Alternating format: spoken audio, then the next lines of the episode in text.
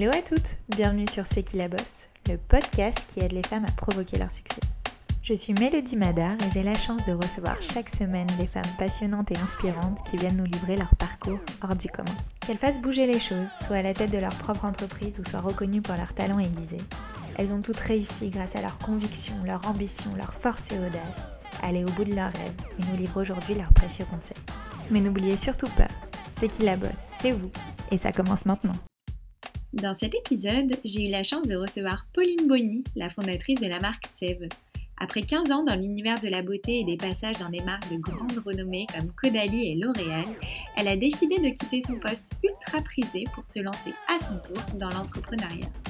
Ce qui m'a particulièrement séduit chez Pauline, c'est sa détermination. Comme elle le dit si bien, ceux qui ne jouent pas au loto ne risquent pas de gagner, une philosophie qui montre bien son état d'esprit. Sa marque vient tout juste de fêter ses deux ans et pourtant c'est incroyable tout ce qu'elle a déjà accompli. Pauline n'est pas du genre à faire les choses à moitié. Quand elle lance Sève, elle sort pas moins de 40 produits pour répondre à tous les besoins des femmes et sa marque est vendue aujourd'hui dans plus de 200 pharmacies. Ça me paraissait donc une évidence de lui demander de nous révéler ses précieux conseils quand on veut monter et développer sa marque de beauté. Je vous laisse alors découvrir l'histoire de Sève et de sa fondatrice Pauline Bonny. Belle écoute à vous. Hello Pauline, merci beaucoup d'avoir accepté mon invitation. Merci Mélodie, merci à toi de m'avoir invitée.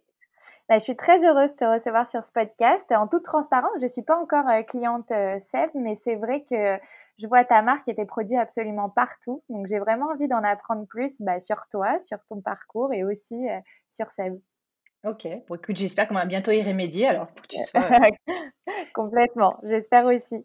Euh, du coup, je commence toujours ce podcast en remontant un peu aux prémices de la vie de mon invité. Alors, un petit retour euh, vers le passé. Est-ce que tu peux nous raconter euh, ce que tu voulais faire quand tu étais enfant? Est-ce que tu avais des rêves, des passions, des ambitions? Est-ce que tu as toujours voulu être entrepreneuse ou tu avais d'autres rêves en vue? Alors en fait, moi quand j'étais petite, je voulais pas du tout être entrepreneuse. Euh, en fait, j'ai su bien après, euh, en grandissant, que j'avais un arrière-grand-père qui était euh, un formidable entrepreneur. Donc peut-être dans l'arbre généalogique, il avait mis une petite graine qui est tombée sur moi. Mais en tout cas, quand j'étais petite, en fait, moi, mon papa, il était commissaire de police. Donc moi, mon rêve absolu, c'était être commissaire de police, avocate, juge, médecin légiste, tout ce qui tourne autour de la justice, la quête de la vérité. Donc voilà, j'étais J'étais vraiment autour de ça. et, et donc, et pourquoi tu t'es pas tournée vers là? Alors pourquoi je me suis pas tournée vers là? En tout cas, ces valeurs de justice, de vérité, d'honnêteté, voilà, sont hyper ancrées en moi, forcément par mon éducation. En revanche, au, au, fur et à mesure des années, quand j'étais plus à même de comprendre, je pense que ce sont des métiers quand tu côtoies un peu la vie de la société, euh, qui te rendent un peu misanthrope, je pense. Qui, euh, voilà, il y avait une peut-être certaine défiance envers euh, les autres, qui de fait, en fait, moi qui étais une petite fille hyper optimiste, joyeuse, ça m'a, je pense, un peu refroidi. Voilà, un peu refroidi. Et, et du coup, au fur et à mesure des années, j'avais aussi en fait d'autres passions. Euh, qui ont plus pris le pas euh, là-dessus. Mais en tout cas, pour moi, c'est euh, vraiment des valeurs qui sont profondément ancrées en moi, qu'on retrouve d'ailleurs chez Sève, voilà, la transparence, l'honnêteté, la, la, vérité. on pourra en parler par la suite. Mmh. Mais en parallèle de ça, j'avais deux grands-mères, en fait, qui étaient des femmes avec des très forts caractères et qui étaient tout le temps très apprêtées que j'ai jamais vu pas maquillées en fait, qui étaient tout le temps euh, voilà, pomponné avec un beau brushing, euh, des, Pareil pour moi. des beaux vêtements. Moi, j'étais, euh, voilà, j'adorais aller dans leur salle de bain, leur coiffeuse, le meuble euh, où elle posait à l'époque. En plus, c'était encore des écrins, un peu les poudres dans des écrins euh, métallisés, dorés, argentés. Les miroirs que tu Voilà, les miroirs hyper beaux. Enfin, il y avait vraiment une espèce de, de sophistication de la beauté qui, euh, puis ces odeurs un peu, tu sais, de poudre de riz là, un peu violette. Enfin, moi qui me reste mmh. encore. Euh, voilà, dans les narines encore aujourd'hui. Et c'est vrai que du coup, ça a développé en moi, je pense, une, euh, vraiment quelque chose d'aspirationnel par rapport à la beauté au sens large. Et, euh, donc, ça, voilà, ça, a été quelque chose qui était assez ancré en moi. Et puis, euh, enfin, je suis originaire d'Auvergne. donc moi j'ai grandi bah, au milieu voilà des forêts auvergnates, des l'ascension des volcans, le se baigner dans les ruisseaux, les rivières l'été. Et du coup, voilà, j'ai aussi développé ben, la nature, en fait, voilà, c'est quelque chose d'hyper important pour moi. Et, et c'est pour ça que je me suis orientée vers ce métier. Et raconte-nous un peu justement bah, ton parcours, euh, euh, tes études euh, et tout ce que tu as fait en fait avant de te lancer dans l'aventure entrepreneuriale. Je voulais déjà travailler dans les cosmétiques. C'était quelque chose qui, était, qui était vraiment une passion pour moi. Je faisais la collection des petites miniatures de parfums. Je regardais déjà pas mal les crèmes, etc. Et puis, euh, je savais pas trop où m'orienter, donc je me suis dit, bah, je vais faire une, je vais faire une classe préparatoire HEC pour pour faire quelque chose qui soit assez en fait généraliste, qui puisse où je puisse aller vers différents métiers. et puis après, j'ai intégré une école de commerce.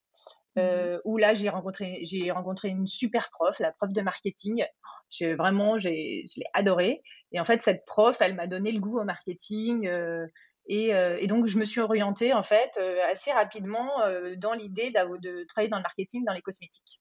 Je fais une année de césure ah. en plus. Donc, déjà, je suis arrivée sur le marché de l'emploi avec un an et demi d'expérience, si on peut dire, dans les cosmétiques. Cette expérience, ça m'a beaucoup aidé à trouver mon premier emploi. Et c'était où?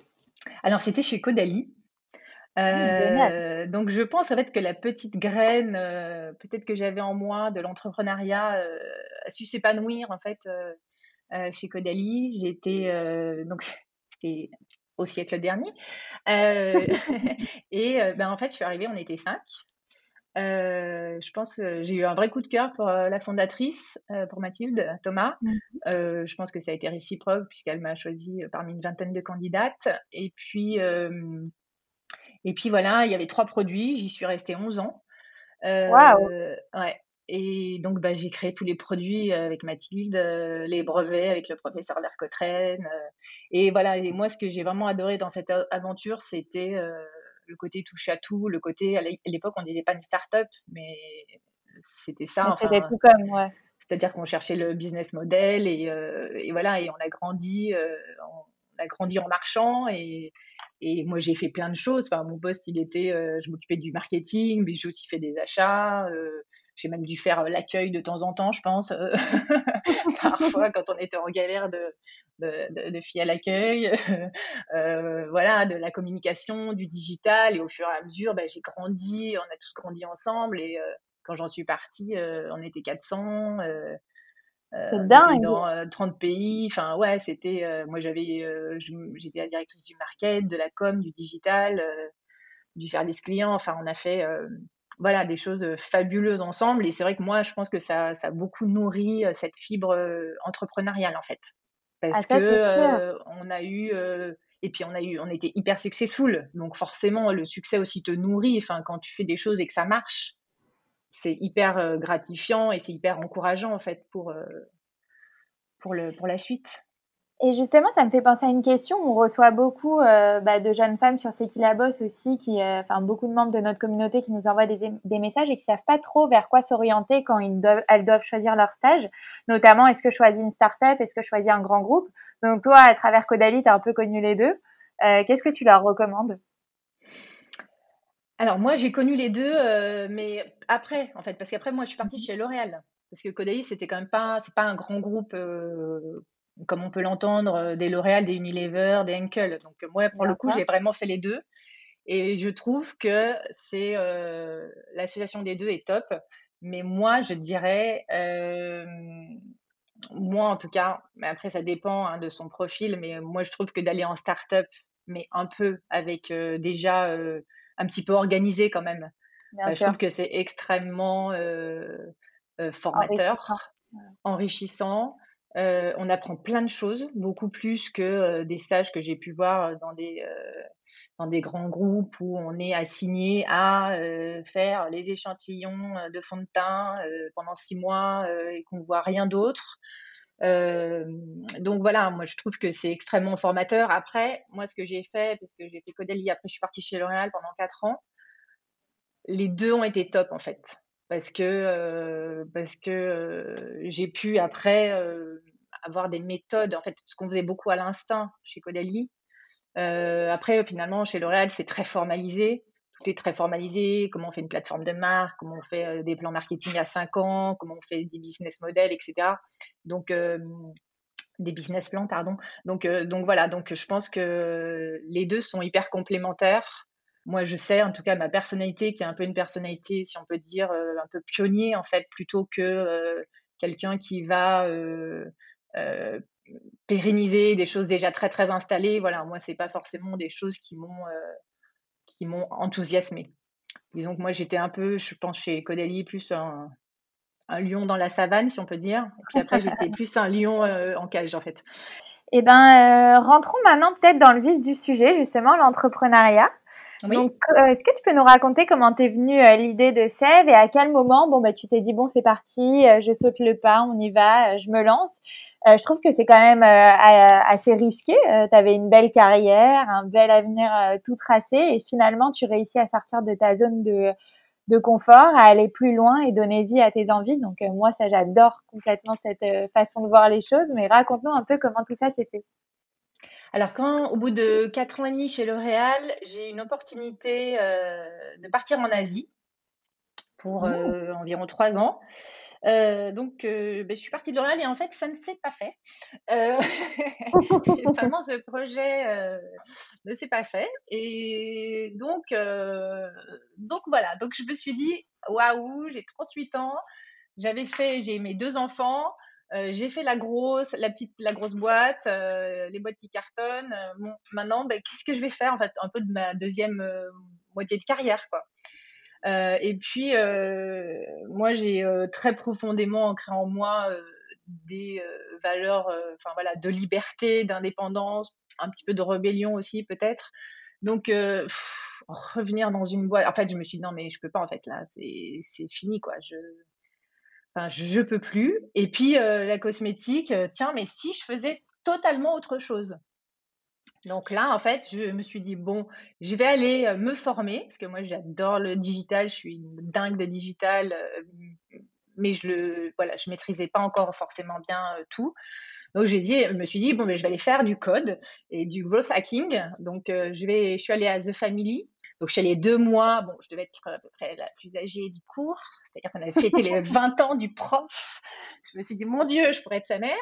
Euh, donc là, c'était bon, mais c'était génial. C'était, euh, voilà, j'ai appris, euh, c'est-à-dire j'ai appris à peu près 200 nouvelles choses par jour pendant deux mois. Bon, je ne comprenais pas tout, hein, mais j'étais dans cette espèce de d'émulation. De, c'était le début, hein, c'était genre il y a, il c'était il y a 5 ans, 6 ans.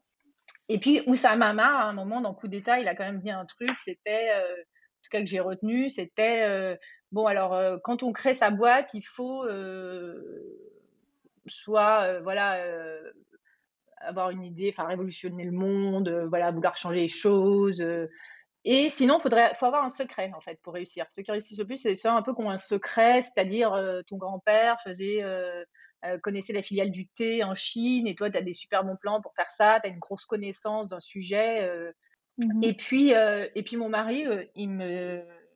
Mon mari, voilà, il me disait toujours, mais pourquoi tu fais pas dans les cosmétiques? Tu connais tout, tout le monde, c'est ta passion. tu connais tous les ingrédients, tu connais tous les acteurs. Enfin, même si tu fais une agence, tu connais tous les gens chez L'Oréal, donc tu peux aussi être, tu seras prestataire. Enfin, pourquoi pas? Et, euh, et puis voilà, puis tout ça m'a trotté dans la tête et je me suis dit, mais c'est clair, moi, mon secret, c'est la cosméto, enfin, c'est ma passion. Euh, C'est-à-dire que ça fait 15 ans que je travaille avec des dermatos, des chercheurs, des scientifiques. Euh, je connais tous les ingrédients, euh, euh, les mécanismes de peau, je connais les fournisseurs, la formulation. Enfin, et c'est ce qui me fait vibrer en fait. Peut-être que j'avais un peu perdu ce goût du produit, voilà, dans un grand groupe. Mais c'était ça. Et finalement, je me suis dit, non, mais c'est clair, moi, mon secret, mon savoir-faire, c'est ça en fait. Et il y a encore, euh, même si le marché est assez saturé, il y a encore plein de choses à faire. Et, euh, et donc voilà, c'est comme ça en fait que finalement j'ai pivoté, comment on dit, alors totalement, euh, pour euh, finalement me dire ok, je vais, euh, en fait, je vais me remettre dans la cosméto quoi, mais je vais aussi euh, prendre, mettre à profit tout ce que je viens d'apprendre dans le digital, le growth hacking, et puis tout ce que j'ai appris pendant depuis 15 ans en fait, parce que ce savoir-faire, ben moi je l'ai en moi, je sais ce qui marche sur la peau, je sais les concentrations qu'il faut, je connais, euh, je sais comment on fait un brevet, je sais comment on formule. voilà, des mix produits, c'est cohérent. voilà, j'avais ça en tête. En fait, finalement, Sève, je l'ai mûri depuis 15 ans, en fait. Donc, donc voilà, c'est comme ça qu'à un moment, en septembre, je me suis dit, allez, go, on y va. et, et on va faire ça, quoi. Enfin, je vais bien sûr.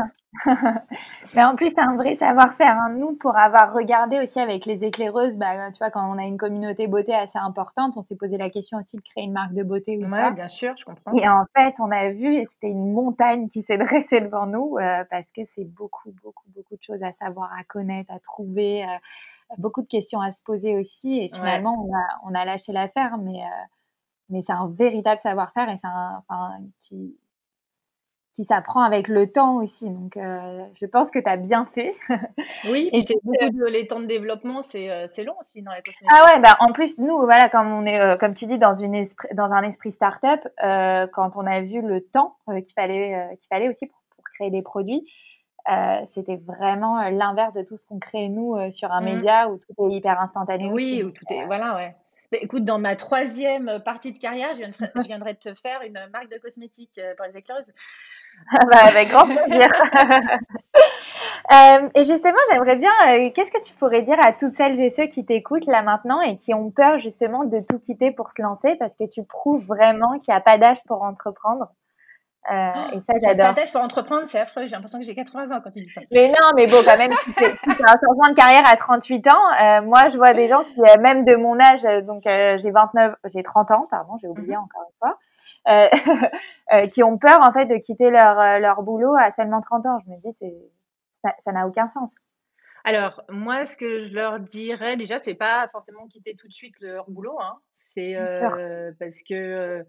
parce que en fait, il y a plein de raisons. Enfin, voilà, par, tout le monde n'a pas envie d'être entrepreneur déjà. Enfin, faut pas que ça soit non plus une fuite. Genre, je me plais pas dans mon taf. Euh, tiens, si je venais, euh, je, serais beaucoup plus heureux euh, si je faisais ça parce que c'est vraiment un sacerdoce hein, quand même. Donc, euh, donc voilà. Et puis, moi, je pense qu'il faut un peu faire en parallèle. Et moi, le conseil que je dirais, bah, c'est tester, tester, tester. quoi. C'est pas ce, genre s'enfermer six mois dans sa tour d'ivoire avec une idée géniale et puis n'en parler à personne. Et puis, voilà, produire à fond. Et puis, finalement, s'apercevoir quand on met on le présente en fait que euh, personne n'en veut en fait que ça répond aux qui ont besoin euh. donc voilà donc euh, moi je vais dire quand j'ai fait j'ai commencé à faire Sève au début je me suis dit c'est quoi ce nom Sève? Alors comme tout un peu déposé donc moi je voulais comme j'avais cette histoire familiale en fait Sève ça s'appelle Sève S-A-E-V-E. Souvent, les gens disent Sève c'est vrai, moi je disais ça avant. C'est le E dans le A. Bon, tous les gens sauf celle qui s'appelle Laetitia, parce que Laetitia, elles savent que le E dans le A, on dit pas Laetitia, mais on dit Laetitia. Mais bon, il y en a pas non plus 12 millions. Donc euh, voilà, donc ça se dit, ça se dit sève. Et en fait, euh, parce que c'est la sève qui save ta peau. Euh, et donc ma grand-mère, en fait, dans le Cantal, dans Auvergne, tu as des bouleaux. Et ma grand-mère faisait des cures de sève de bouleau. Donc en fait, c'est au mois de mars, pendant trois semaines de la lune ascendante de Mars. Donc c'est assez euh, magique. Enfin, magique, non, c'est comme les marées, mais la sève va monter dans les troncs. Et en fait, on peut récolter la sève de bouleau et la boire à même le tronc, en fait. Enfin, tu mets un petit tu mets dans un verre. Et c'est une cure euh, de détox. Alors, c'est pas du tout ma grand-mère hein, qui l'a inventé. Et en fait, quand tu la bois, la sève de bouleau, c'est la seule sève que tu peux boire. Avec la sève d'érable, c'est le sirop d'érable, mais ça, c'est la sève descendante, qui est très chargée en sucre. Mais en fait, la sève de bouleau, elle va agir sur tous les émoctoires du corps humain. Les hémoctoires, c'est des organismes de détoxification, donc le foie, le pancréas, euh, les reins, la peau aussi. Et elle va enlever les toxines, mais en plus, elle va reminéraliser, parce qu'elle est chargée euh, d'oligoéléments et de minéraux. Donc, ça te laisse pas, c'est pas une cure détox qui te laisse à plat comme souvent les cures, mais elle va en plus te reminéraliser. Et donc, tu vois tout de suite l'effet sur la peau, euh, les ongles, les cheveux. Moi, ma grand-mère, c'était aussi sur ses rhumatismes. et donc, voilà, donc moi, c'est ça qui m'a aussi donné l'idée à la base, donc c'est la sève qui save ta peau. Et comme je te disais, euh, pour le test, voilà, moi au début, j'ai fait des logos. Euh, bah, je suis allée à Carrefour, à la sortie de Carrefour Ivry, voir Madame Michu, enfin voir toutes les femmes qui sortaient et leur dire comment vous lisez ça en fait. Ah ben ça, Eve. Ah ben non. Alors je revenais. Alors au début, c'était pas un diphtongue, tu vois. Le diphtongue, c'est c'est la lettre dans le A. Après, je l'ai mis entre crochets pour voir s'ils comprenaient mieux. Après, je suis retournée, j'ai mis un accent que pour, que les gens disent bien. Tu vois, je suis allée hyper tester. Et puis après, en fait, que je faisais tous mes produits, tous mes concepts, tout ça. Après, je me suis dit non, mais il faut que j'aille voir aussi des pharmaciens, en fait, si je veux être vendue en pharmacie avant de lancer, en fait, parce que ça se trouve, je suis en train de, de délirer dans mon, dans mon truc. Euh, je travaille avec une petite stagiaire qui, dès que je disais un truc, de manière, c'était genre hyper intelligent, tout ça, alors que moi, tu vois, je euh, d'une culture, de la confrontation. Enfin, chez L'Oréal, quand même, t'avais des salles qui s'appelaient des salles de confrontation, donc tu vois, tout est tout le temps, es, dès que tu dis quelque chose, t'as quatre personnes qui me donnent des arguments contraires. Enfin, et du coup, euh, moi, j'avais jamais de confrontation, tu vois. Du coup, je me disais, je faisais des trucs, je trouvais ça génial. Puis trois jours après, je me réveillais en me disant, mais non, c'est, oh, nul, c'est débile, euh, pas du tout. Du coup, je suis allée voir, j'ai pris des maquettes, j'ai pris des plans, j'ai fait des découpages, euh, j'ai imprimé des trucs et je suis allée à Marseille, à Avignon. Je suis allée voir des pharmaciens qui sont réputés pour être, qui ont bien voulu m'accorder un entretien pour leur montrer en fait, en leur disant voilà, je voudrais lancer ça, qu'est-ce que vous en pensez? Je flippais quoi, je me suis dit mais s'ils me disent mais c'est naze, mais genre, on n'en veut pas, ça se vendra jamais. Je me suis dit, mon Dieu. Et puis, en fait, ils m'ont dit plein de trucs que j'ai pris ou pas. Euh, ils m'ont plutôt encouragé. Euh, voilà, c'était euh, c'était super. Et du coup, ça m'a aussi encouragé. Mais tu vois, j'ai fait aussi par étapes. J'ai testé. Enfin, chaque étape, je suis allée voir soit des consos. J'ai fait des petites tables consos aussi chez moi avec des copines, avec des copines de copines, pour un peu en fait tester le truc, quoi. Et, euh, et donc, en fait, d'aller tester sur le terrain comme ça. Ouais. Et ça, c'est vraiment quelque chose que bah, chez Caudalie, j'ai appris ça parce que mmh. voilà, Bertrand Thomas était enfin, est quelqu'un qui est très terrain. Et c'est euh, et ça, tu vois, par exemple, nous obligeait euh, tout tout le siège, par exemple, chaque, chaque année, aller au moins une fois sur le terrain, mais tu vois, de la, du DAF à, à la secrétaire, bah, pas l'accueil, bien sûr, tout le marketing, et euh, aller en pharmacie en fait soit faire une animation toute seule euh, soit accompagner un commercial pour voir un peu la vraie vie tu vois avoir des vrais insights conso euh, en direct. Et ça ça m'a toujours toujours marqué et, et je l'ai toujours continué en fait c'est génial en, plus que tu t'éloignes aussi un peu de ton entourage parce que des fois on est aussi un peu dans un microcosme mais totalement voilà. Puis, en fait, des amis, ils n'osent pas trop te dire. c'est vrai. Si c'est naze ou pas. Enfin, ils, tu vois, ils te, ils disent pas forcément la vérité. Puis après, quand tu te lances en plus dans des, dans des choses comme ça, quand il y a, y, y a, de l'affect avec les gens, ben, ils peuvent projeter des choses ou pas. Enfin, du coup, il faut mieux, je pense, aller vraiment voir des gens qui n'ont aucun affect avec toi et qui te disent ça assez froidement, vraiment ce qu'ils pensent. Donc, donc voilà. Donc, donc ça, moi, je dirais, ouais, faut tester et, parce que, et puis il faut en parler, je pense. Parce que tu vois, euh, créer un truc, en fait, l'idée, c'est. Je rencontre plein de gens qui veulent, qui veulent pas dire leurs idées, mais en fait, euh, l'idée, c'est 5%. En fait. L'exécution, de, l'exécution, c'est 95% de la réussite. D'ailleurs, tu vois, The Family te disait, euh, ben, prenez, mais prenez des. Genre, prends, si t'as pas d'idée, tu prends les 100 premières startups qui cartonnent aux US, et puis tu refais pareil en France, en fait. Parce que de manière, eux, ils viendront jamais euh, sur le territoire européen, parce que déjà, l'Amérique, les, les États-Unis, c'est tellement énorme. C'est vrai. voilà, et en fait, mais sauf que c'est l'exécution qui compte. C'est ben, purée, c'est tous les jours euh, se remettre à, sa tâche et, et pas abandonner et voilà et travailler tous les aspects du truc et donc c'est pour ça l'idée c'est parce que tu parce que tu vas dire je vais lancer une marque de cosmétiques à base de sève de boulot que quelqu'un va dire ouais oh, génial c'est exactement ce qu'il faut faire euh, non mais je prends l'idée et je la lance demain enfin et puis peut-être ça sera peut-être ça sera fait, mais ça sera fait d'une façon tellement différente que toi ce que tu portes en toi, avec d'autres outils, avec d'autres moyens, enfin que en fait euh, voilà il faut. Et puis après tu vois, euh, il y avait un truc que j'adorais à The Family, c'était euh, un espèce de moto qui venait de la de la Silicon Valley qui était paid forward. Donc ça veut dire en fait aide, c'est un peu aide ton prochain et puis bah, le karma il tournera et puis un jour ça sera toi qu'on aidera. Et du coup, moi, j'ai aussi vachement fait des rendez-vous, euh, tu vois, où je sollicitais des gens sur LinkedIn, euh, soit qui avaient monté des boîtes, euh, et du coup, je faisais des déjeuners avec eux, ou boire un café, tout ça. Je leur posais des questions aussi, un peu, voilà, sur comment ils voyaient un peu mon projet, s'ils avaient des, fait des conseils, tout ça. Et, euh, et du coup, même si je me, j'avais quand même mon idée bien en tête, hein, c'est-à-dire j'étais pas en train de me faire influencer par 15 000 personnes qui me donnaient 15 000 avis différents, mais il y a quand même des, voilà, des choses qui m'ont vachement apporté. Donc voilà, moi, ça serait mon conseil, ça serait vraiment euh, euh, tester l'idée, fake it till you make it. genre produis pas 10 000 trucs avant d'avoir vraiment un marché, quoi, avant d'avoir vraiment quelqu'un en face qui veut t'acheter ton produit ou ton service. Donc fais une landing page où tu vas tester ton truc, mais pour de faux, quoi. Enfin, tu fais des maquettes et puis voilà. Et puis va tester auprès de vrais consos, quoi. Va et puis après va aussi peut-être pour avoir de l'émulation, rencontrer d'autres personnes qui peuvent aussi te donner des conseils. Tu vois, moi souvent, je suis sollicitée. Je le... En fait, avant, je le faisais pas avant de faire cette formation. J'avais jamais le temps quand j'étais chez L'Oréal Caudalie. Mmh Maintenant, je le fais tout le temps en fait. C'est vrai, c'est important. Et d'ailleurs, nous aussi, c'est ce qu'on dit. on a aussi les réseaux sociaux qui aident vachement. Euh, tu peux tester ton idée et avoir une réponse euh, automatiquement. Donc euh, même à travers des petits budgets, hein, tu vois, tu sponsorises des fois ton idée, tu, tu mets 5 euros par jour. Hein. nous, c'est ce qu'on faisait avec les éclaireuses au début. Et puis tu vois s'il y a de l'engouement, est-ce que les gens cliquent, est-ce que les gens demandent à en savoir plus, est-ce que les gens ont envie de précommander, même si le produit n'est pas créé, hein, même à travers une maquette, tu vois déjà si, si tu sens un engouement et si tu arrives à atteindre de, tes clients ou ça se trouve tu vas attirer totalement d'autres clients ou d'autres cibles aussi. Euh, mais... moi c'est ce qui me fascine totalement. Euh, tu vois, moi quand j'ai commencé euh, mon métier, c'est-à-dire que comment te dire que Internet pratiquement ça n'existait pas. Bon là, ça va être genre mes enfants qui me demandent mais maman quand tu étais petite il y avait de la télé? Non non, il y avait encore des dinosaures. Mais enfin ça allait très vite. Mais bon, tu vois, moi j'ai fait un stage on a de césure chez Sanofi Beauté. Euh, c'est-à-dire qu'il y avait un, un, seul ordinateur pour toute la boîte qui avait Internet. Donc bon, tu vois le niveau.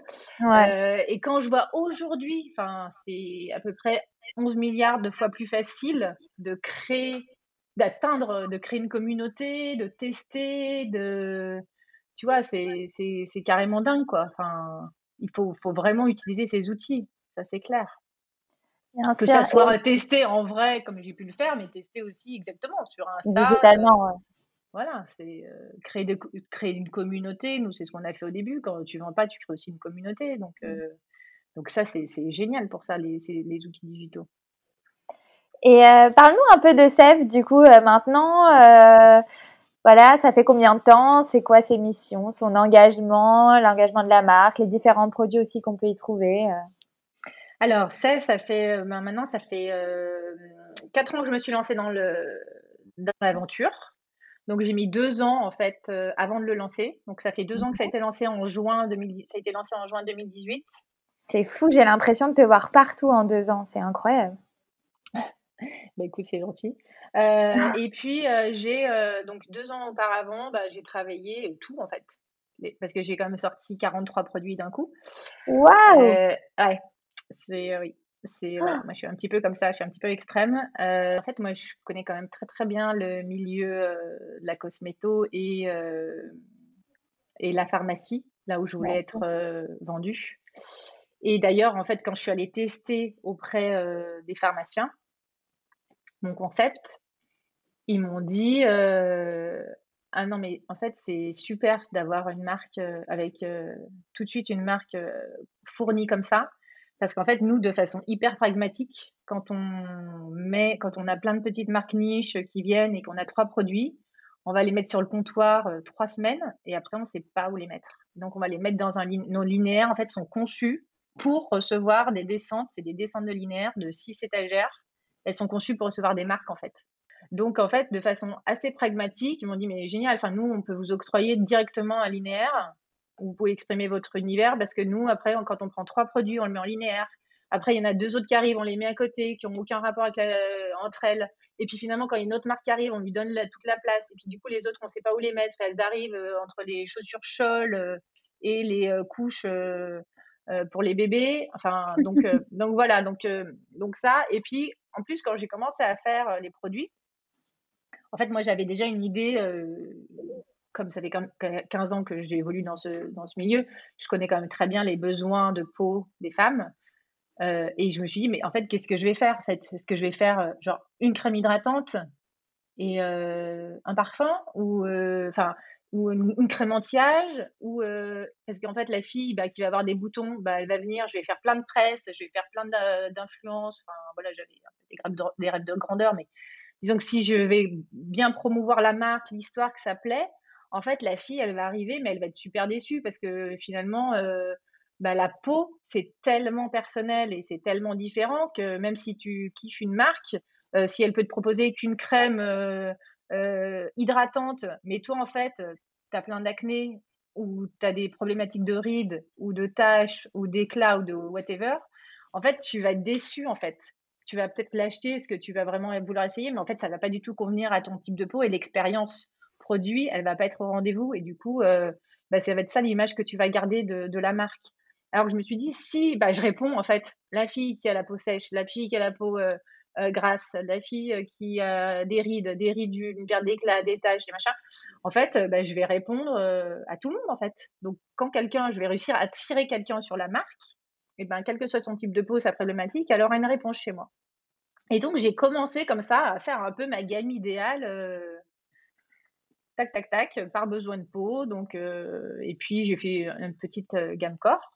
Et moi, ce que je voulais, c'était surtout me différencier par l'efficacité. parce que, ben, bien sûr, aujourd'hui, tu peux pas lancer une marque cosmétique avec des produits chimiques. Donc, du, coup, qu'elle soit naturelle, c'était genre le, minimum syndical. Mais il fallait que de l'efficacité, parce qu'en fait, il y a beaucoup de femmes qui ont été déçues par des marques naturelles ou bio, parce qu'aujourd'hui, il faut quand même savoir qu'il n'y a pas tant que ça de fournisseurs d'ingrédients euh, d'actifs cosmétiques. Hein. S'il y en a une dizaine, euh, voilà, euh, bah, toutes les marques ont à peu près tous les mêmes ingrédients et tous les mêmes fournisseurs. Donc moi, je voulais vraiment, un, je voulais un actif propriétaire en fait. Je voulais, je voulais avoir un actif, un brevet avec quelque chose que personne d'autre n'a en fait. Vous voyez énormément de bibliographie sur l'effet de la sève de, de boulot, mais par ingestion en fait, par voie interne quand tu la bois. Donc, je me suis dit, ben, si on testait la sève de bouleau sur la peau, voir si elle a aussi euh, des vertus, euh, les mêmes vertus. Donc, j'ai euh, commencé à travailler avec un laboratoire pour faire des tests. Et puis, j'ai voulu aller plus loin. Donc, j'ai travaillé, j'ai contacté un botaniste. Et finalement, au bout d'un moment, il m'a dit, voilà, je peux, vais vous, je vous présente un actif. C'est un champignon médicinal qui ne vit que sur le boulot, qui est surnommé le champignon de l'immortalité, qui s'appelle le chaga, et qui se nourrit lui-même de la sève de boulot. Et en plus, il y en a en Auvergne certainement. Donc là, autant dire que j'ai un petit peu vu la Vierge, c'était euh, l'alignement des planètes. Je me suis dit, non, mais c'est extraordinaire. Le chaga, il est surnommé le champignon de l'immortalité parce que c'est la substance, l'organisme qui a le plus d'antioxydants au monde. Donc, c'est un indice qui s'appelle l'indice ORAC, c'est le chaga, c'est le premier, et euh, des bêta-glucanes qui sont des anti-inflammatoires, booster de défense immunitaire, et s'appelle champignon d'immortalité parce que dans certaines civilisations, comme en Corée, au Japon, en Russie, il est utilisé euh, à des fins euh, anticancéreuses. parce qu'il va stimuler, il booste les défenses immunitaires. Et donc, mais c'était génial, quoi. Donc, donc, on en a fait un brevet donc, pour faire un brevet en France, il faut savoir qu'il faut démontrer l'inventivité. Ça veut dire qu'il faut que tu démontres que tu es le premier au monde à, faire, à avoir cette association d'ingrédients. Donc là, tu prends un cabinet d'avocat international pour euh, regarder partout dans le monde euh, si personne d'autre n'utilise ça. Et ça a été le cas, personne d'autre. Et ouais, alors là, je veux dire que tu flippes quand tu attends les résultats. Et, euh, et, après, il faut démontrer l'efficacité, en fait. Donc, il faut démontrer que tous les tests qu'on va faire, il faut tester la sève, le chaga et l'association des deux. Il faut que la synergie des deux soit plus puissante que l'un que l'action de l'un ou l'autre des actifs. Incroyable. sinon, sinon c'est un peu des faux brevets. tu veux, tu vas prendre de la vitamine C qui est euh, hyper euh, antioxydante et puis tu vas mettre du chou-fleur et puis tu vas dire tiens c'est un brevet. Mais en fait, quand tu vas démontrer euh, l'activité, le chou-fleur il a aucune activité. la vitamine C, il n'y a que la vitamine C qui a, un brevet, qui, qui a une activité antioxydante. Donc euh, les deux, euh, l'association des deux est égale à celle de la vitamine C. Donc ça c'est pour aussi, tu vois, euh, qu'il n'y ait pas 12 milliards de brevets dans tous les sens qui veulent un peu rien dire. Donc en fait, on a fait ça, on a fait plus de 119 tests en clinique, en laboratoire indépendant, sur des volontaires, sur des peaux reconstituées, sur des cellules. Donc, et on a eu des résultats absolument édifiants. Si bien que le directeur du laboratoire, au bout de huit mois, m'a appelé et m'a dit écoutez, je ne sais pas ce que vous m'avez donné à, tester, est-ce que pour des raisons de confidentialité, on dit substance A, substance B. Il m'a dit, mais vous devriez le breveter parce que euh, en 20 ans, j'ai jamais eu des résultats euh, aussi bons sur l'ensemble des critères. Et là, bon, bah, c'était, euh, c'était génial, quoi. C'était un moment. bah, en fait, comme j'avais tout construit en plus autour de ça, en, voilà, que j'avais lu et, beaucoup de biographies là-dessus, mais tu sais jamais après entre ce que tu lis, ce que les études, comment elles sont menées, si finalement toi ça va, ça va le faire. Et c'était, euh, c'était génial. Et du coup, surtout après, moi mon challenge c'était que je voulais euh, que ça soit bio et que ça soit récolté dans le parc des volcans d'Auvergne. Et, donc là, eh ben, j'ai trouvé un extracteur. Enfin, enfin, travaillé avec une coopérative qui a des cueilleurs de plantes médicinales dans le Cantal. Et donc, euh, et donc, je, donc eux, ils récoltaient la sève de bouleau, ce qui était simple. Et je leur ai dit, ben moi, je voudrais du chaga, mais euh, d'Auvergne. Et là, ils m'ont dit, ben, genre, allô la drogue, comment ça? Ça n'existe pas, c'est quoi le chaga? Bon, Après, ils se sont renseignés, ils ont dit, ben non, il y en a que en Sibérie ou au Canada. Euh, je leur ai dit, mais non, c'est pas possible, il y a tout, en Auvergne, il y a tout, j'ai lu plein de trucs, il y a le froid, le silicium, il y a des boulots, donc c'est sûr, il y a des boulots, il y a du chaga, quoi. Et, puis deux mois après, ils m'ont rappelé et ils m'ont dit, écoutez, on a trouvé, euh, en Corrèze, je crois, on a trouvé un, cueilleur de plantes médicinales qui en fait récolte du chaga depuis cinq ans pour son usage personnel euh, et celui de sa femme. Euh, et donc, euh, eh ben, il peut vous en trouver, et on peut l'extraire, et on a fait des tests. Donc, nous, on va le cryogéniser. donc, quand il récolte le chaga, on va le cryogéniser, c'est-à-dire qu'on va envoyer de l'azote liquide à moins de 100 degrés pour le faire, pour faire exploser toutes les molécules actives et récupérer que les, que les molécules qui nous intéressent, qui sont hyper puissantes. Et donc, voilà, on a commencé à mettre ça en place et et c'était une super aventure. Je suis allée récolter avec lui. Donc, la sable de boulot, ça se récolte au mois de mars. Après, je suis allée en novembre, parce que le chaga, c'est plutôt en novembre qu'on le récolte. Il euh, faut deux jours pour en chercher, parce qu'en fait, le chaga, c'est le seul champignon que tu peux pas faire pousser. Donc, euh, voilà, tu faut, faut le trouver, en fait. Et donc, voilà, ça a été une, aventure, euh, un peu une aventure. Mais ouais, mais en fait, tu déplaces des montagnes, hein. En fait, rien ne te fait peur. Parce que franchement, moi, je pense que j'aurais lâché l'affaire euh, en tout début. Alors que pourtant, en général, il n'y a rien qui me fait peur. Mais là, vraiment, j'ai l'impression que tu as soulevé des montagnes quoi, pour réussir à lancer ta marque.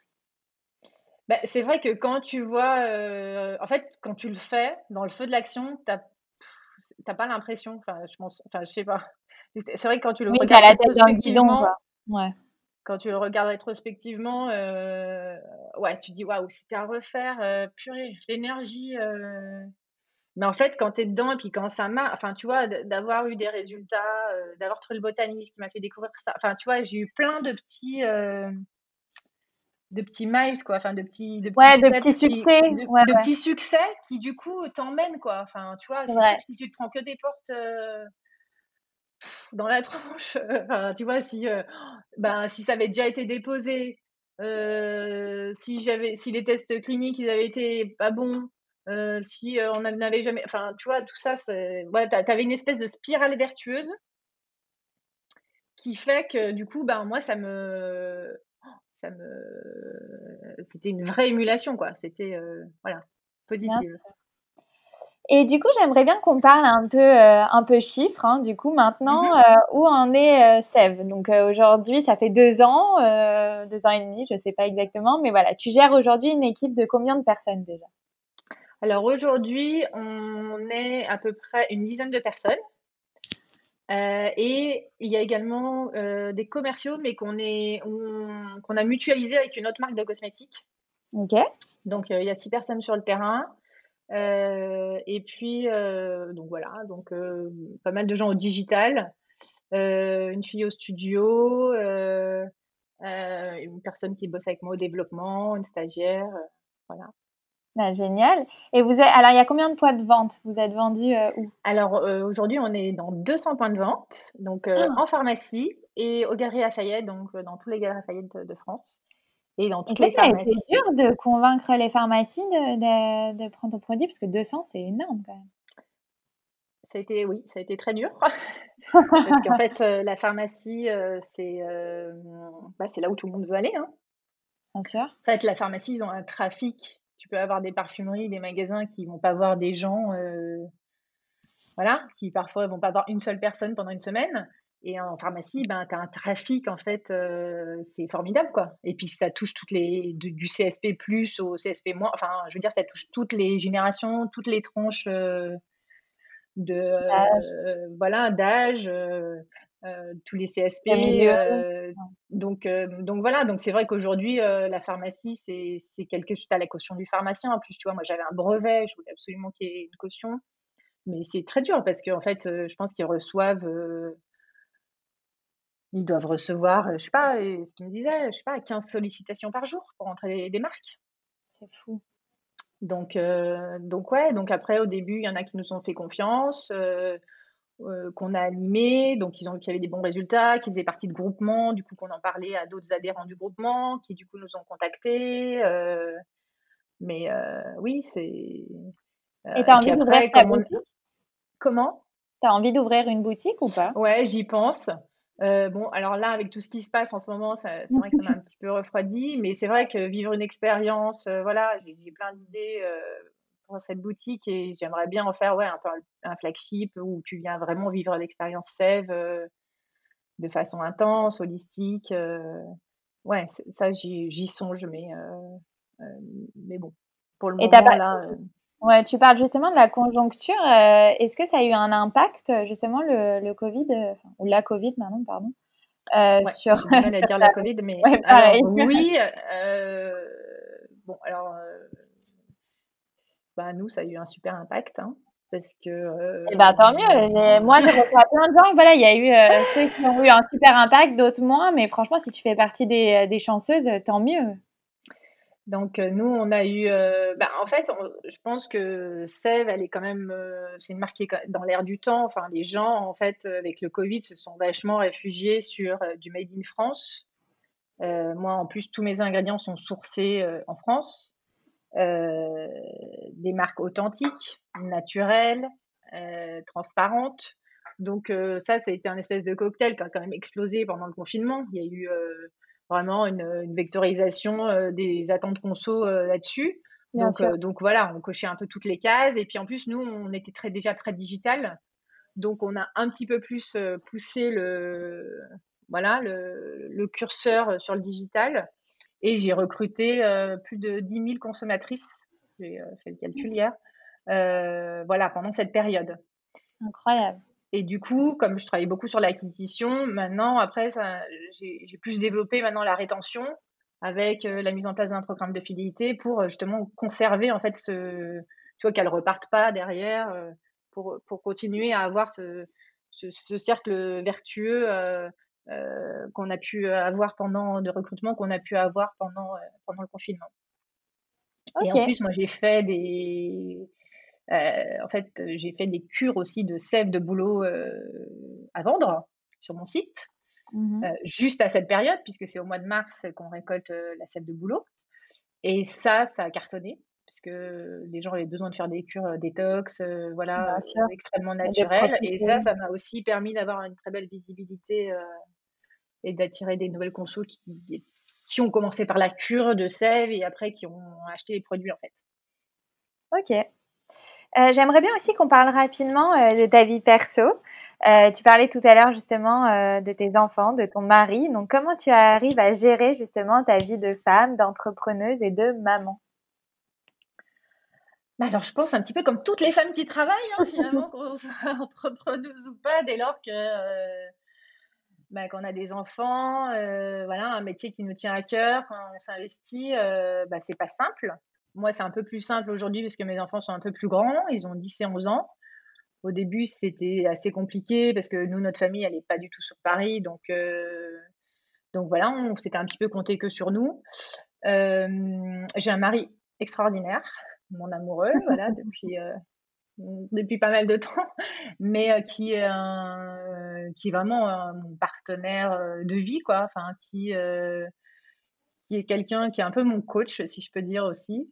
Euh, parce que moi, je suis quelqu'un qui est euh, très euh, passionné, donc euh, bah, très dans l'émotion en fait aussi souvent. Donc lui, il, il sait toujours un peu trouver les, les, les mots pour me pour m'apaiser, pour euh, toujours me permettre de prendre aussi du recul, euh, voilà, sur la vie, sur. Et Euh... c'est quoi comme métier? Alors, il est directeur conseil dans une euh, SS2I. donc aucun rapport. mais c'est bien aussi. Mais voilà, qui me soutient à mort. je pense qu'il est admiratif de, de, ce que je fais et qui, mais qui est mon premier fan.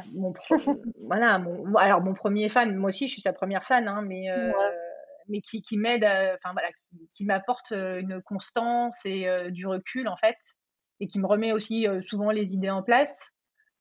genre quand il y a une montagne d'un truc, non mais à la fin, c'est bon, on est tous en bonne santé, les enfants vont bien, on s'en sort plutôt bien, donc voilà. Ouais, revenir au rationnel. Ok, ton produit, je sais pas quoi, il y a eu une erreur dans l'étui, ça va aller, tu vois, c'est pas, une, pas une question de vie ou de mort. Enfin, tu vois, parfois, ça fait du bien aussi. Euh, ouais, d'avoir le côté rationnel un peu. Voilà, hyper rationnel et avec du recul et qui te remet aussi parfois un peu les priorités. Euh, euh, tu vois, même, ben voilà, l'équilibre aussi. Parce que ben, quand tu es à fond, ben, parfois, moi, tu vois, je suis souvent sur mon portable, sur Insta, sur le week-end. Et puis, euh, tu vois, ouais, mais après, tu vois, quand tu as des enfants, tu vois, moi, ils me disent souvent, euh, nos enfants, euh, ils ont plus vécu avec nous qu'ils ne vont vivre, en fait, maintenant. Donc, ça passe vite, en fait. Tu vois, quand tu as des enfants, tu vois, moi, ça fait déjà 10 et 11 ans qu'on les a. et tu te dis, punaise, dans 6 ans, peut-être 7 ans, enfin, tu vois, ils sont peut-être partis de chez nous. Et du coup, voilà, ces instants, ils sont hyper précieux et surtout, ils se rattrapent pas, en fait. Donc, donc je pense que, tu vois, il me permet d'avoir un super équilibre. Euh, voilà, et de, aussi de ne pas me laisser tout le temps porter par l'émotion, la passion, le truc euh, qui peut te bouffer la vie. Ou, euh, donc, donc voilà, c'est un, c'est, un super. voilà, c'est mon amoureux, mais c'est un super partenaire de vie, si on peut dire, et, et un super papa. Donc, bah, magnifique. J'ai beaucoup de chance et c'est pour ça aussi que j'ai pu faire ça. C'est, eh ben, c'est très joli cette relation que vous avez. J'adorais comment tu nous l'as raconté. Euh, écoute, le podcast va bientôt toucher à sa fin et on a l'habitude de faire un petit, euh, un petit moment qui s'appelle le Girl Boss Tips. Alors le concept, c'est que je vais te poser une petite série de questions et le but, c'est que tu nous livres assez rapidement, voilà, en quelques mots, euh, tes meilleurs conseils sur le sujet. Ok. Ça te va? Alors ah c'est parti. Euh, quelles sont selon toi les trois qualités essentielles d'une entrepreneuse? Persévérance, résilience, énergie. Ok, j'adore. Euh, je voudrais rajouter une petite question aussi. Euh, tu nous as beaucoup parlé aussi de comment tu as un peu créé euh, ta marque, mais j'aime bien aussi parler du lancement parce qu'une fois qu'on crée une marque et si on trouve pas nos consommateurs ou nos clients, c'est aussi difficile et c'est un peu aussi le nerf de la guerre. Donc, trois astuces pour réussir son lancement de marque.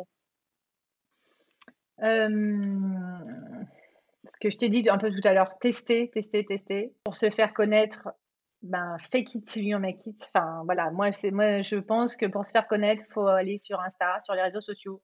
Commencer à créer des communautés, même si tu n'as pas encore de produit à vendre. Et, euh, et se servir euh, des réseaux, quoi. Que ce soit pour tester ou pour se faire connaître. Il y a plein d'astuces. voilà, moi, j'ai fait pas mal de growth hacking et, et, ça a porté ses fruits. Complètement. Et écoute, c'est qui là-bas, c'est le podcast aussi qui aide les femmes à provoquer leur succès. Alors j'aime bien poser cette question. Euh, qu'est-ce que signifie pour toi le succès? Voilà, si tu devais lui donner une définition, je sais qu'elle est propre à chacun et chacune, mais voilà, quelle serait-elle? Bah, Pour moi, le succès, c'est euh, être heureux. C'est euh, moi mon, mon, succès dans ma vie, c'est c'est être aligné avec ce que je suis, avec mes valeurs, ce que je fais donner du sens à ce que je fais. Tu vois, moi, je, je pense que je, je, sauve la, la, vie des femmes. C'est un peu la mission de Sève. Et j'ai des témoignages tellement euh, géniaux que émouvants, même souvent, euh, tu vois, sur des résultats peau, euh, de l'acné. Euh, du coup, moi, ça me, c'est ça mon succès en fait, c'est d'avoir donné du sens à ce que je fais et puis d'être aussi d'être heureuse d'être voilà d'avoir une famille d'avoir un amoureux d'avoir des enfants qui sont épanouis.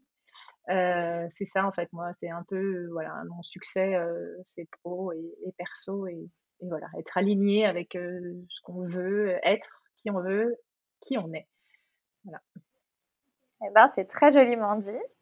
Euh, eh bien, écoute, euh, Pauline, le podcast touche à sa fin et j'ai l'habitude de le terminer toujours de la même manière. Est-ce qu'il y a quelque chose que tu aimerais nous partager? Est-ce que tu as un dernier conseil à nous livrer? Euh, Je ne sais pas, une citation, un mantra, quelque chose qui t'anime et qui peut booster et inspirer toutes celles qui t'écoutent?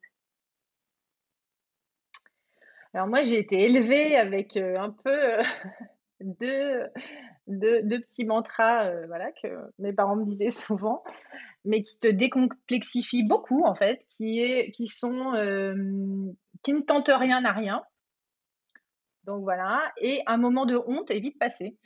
Donc, euh, une fois que tu sais ça, en fait, bouffe, bah, t'oses un peu tout, quoi. Enfin, tu es un peu, tu vois, tu te dis, ok, c'est vrai, après tout, allons-y. Et moi, voilà, c'est vraiment, c'est vraiment quelque chose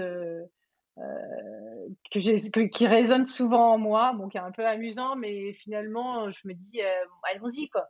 So what? On, on tente et puis c'est de manière c'est voilà c'est comme ceux qui jouent pas au loto risquent pas de gagner donc allons-y et puis après j'aime bien cette citation enfin on, l'entend souvent mais celle de Disney qui dit voilà si tu veux faire un truc extraordinaire tu dois d'abord y rêver et puis après, en fait, fais-le quoi. Mais fais-le sans te décourager. Et moi, c'est un peu ça le message aussi. C'est, tu parlais tout à l'heure de la montagne, mais c'est ça. Parfois, tu veux croire que tu as l'Everest en face de toi et tu dis putain, je vais le faire en tongue, mais ça va être impossible. Enfin, tu vois, ça peut être même paralysant. Tu vois ce que tu me disais sur les éclaireuses là, sur votre projet. Bien sûr. Ça, peut être paralysant et en fait, le, le truc c'est non, fais la, fais les petits pas c'est-à-dire à chaque limite à chaque jour, ça sera un petit peu la, conclusion par des citations, mais à chaque jour suffit sa peine, tu vois. C'est ben, tous les jours, tu te mets un peu, tu fais de l'ouvrage, quoi. Tu fais des petits trucs. En fait, tu crois que c'est des petits trucs, mais en fait, tout ça va construire et ton Everest, tu vas te le faire, euh, tu vas y arriver en fait. Mais tu vas pas euh, faire un grand saut et puis arriver directement au sommet, ça, ça n'existe pas en fait. C'est les miracles, ça n'existe pas, mais et c'est du taf en fait. Et, chaque jour, et pas se décourager, c'est ça, voilà. C'est, euh, ça.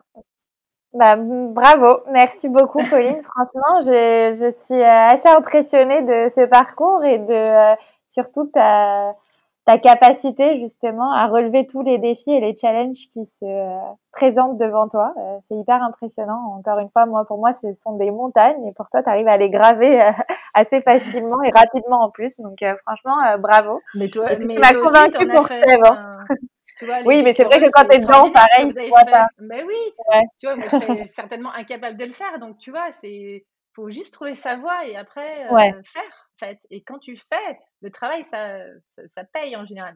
Quand tu fais, tu as la foi. Écoute, euh, ça paye. Enfin, Moi aussi, je suis partisane du travail paye. ça, c'est sûr que euh, ça, c'est ma philosophie aussi. mais il n'y a pas de miracle. Mais voilà, donc euh, tu vois, toi aussi, tu as, as, gravi ton Everest. bah écoute, merci beaucoup en tout cas. Hein. Merci à toi. Eh bien voilà les filles, ma conversation avec Pauline est maintenant terminée. Quant à nous, on se retrouve très vite la semaine prochaine pour un nouvel épisode du podcast C'est qui la bosse